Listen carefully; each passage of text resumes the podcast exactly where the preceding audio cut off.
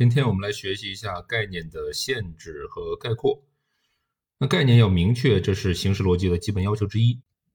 列宁同志说，要进行论争，就要确切的阐明各个概念。那这个所谓的确切的阐明各个概念，就是要阐明各个概念的确切的内涵和外延。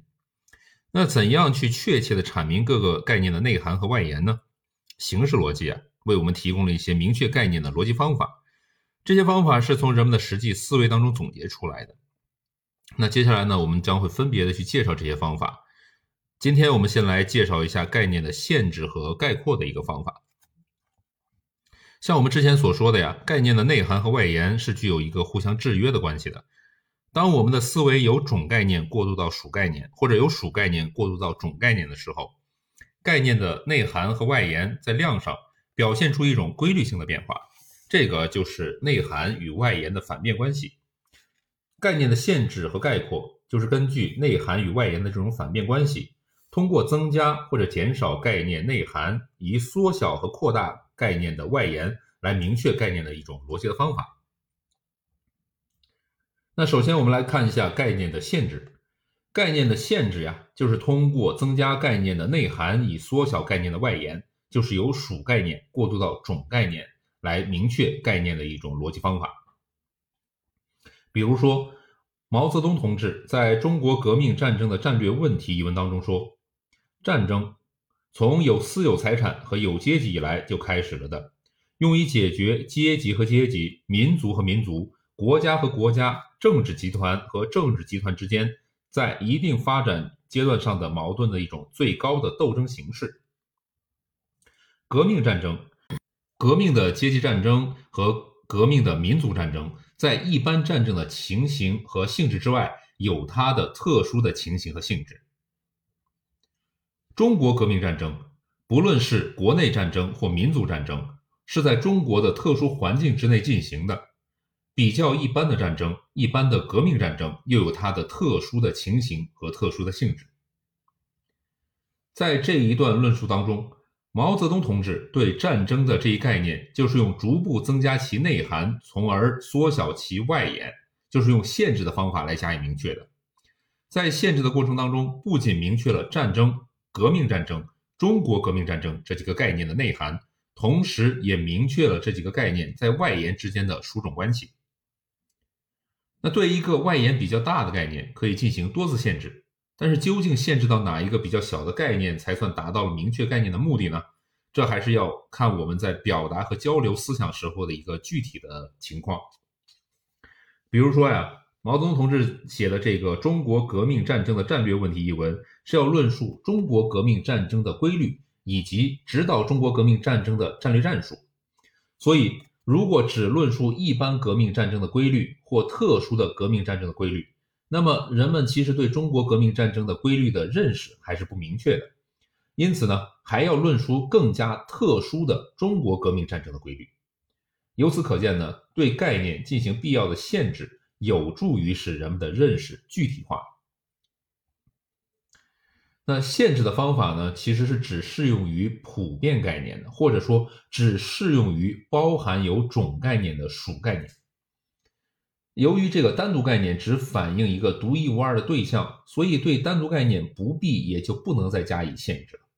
这个时候，人们在表达和交流思想的时候呀，有的时候其实想要表达单独概念的语词前面再加上一些限制词，以突出和强调这个单独概念所反映的客观对象的某种关系或者属性。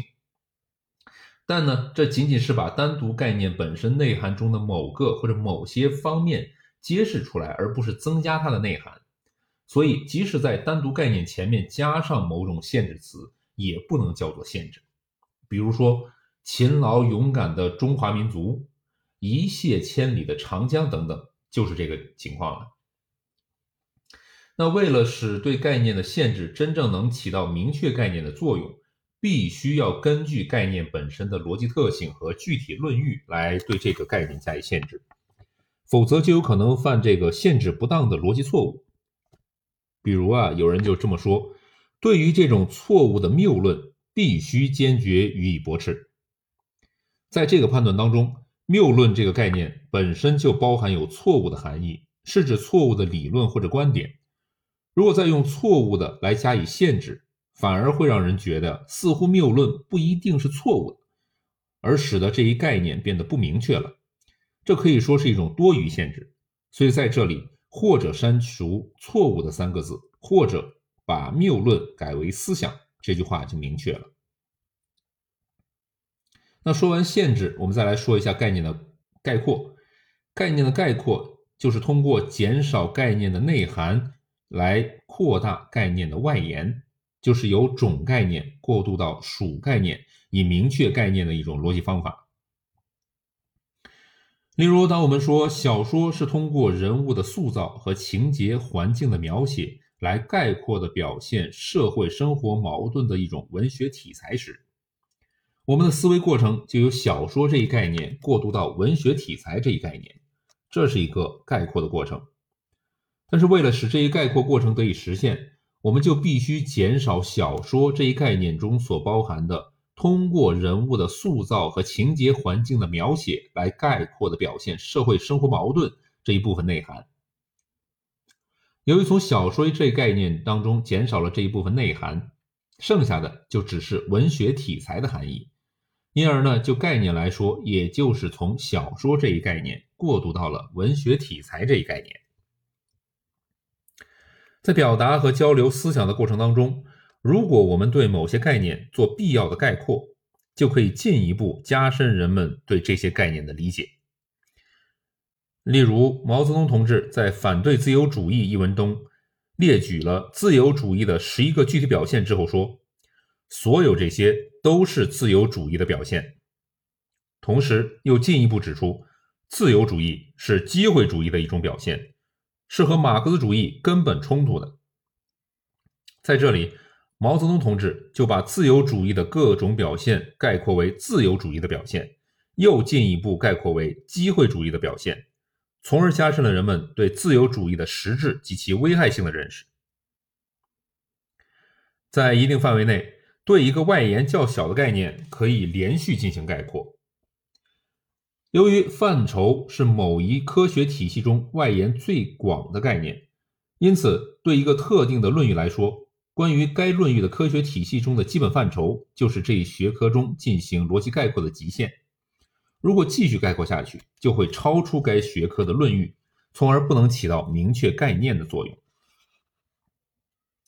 为了使概念的概括能真正起到明确概念的作用。同样必须根据概念本身的逻辑特性和具体论域来对概念进行概括，否则就有可能犯概括不当的逻辑错误。比如，我们说不随地吐痰是一种良好的卫生习惯，是人人应该遵守的社会公德。对不随地吐痰做这样的概括是恰当的，但如果把不随地吐痰概括为高尚的共产主义品德，这就很过分了，对吧？所以呢，也就造会造成这个概括不当。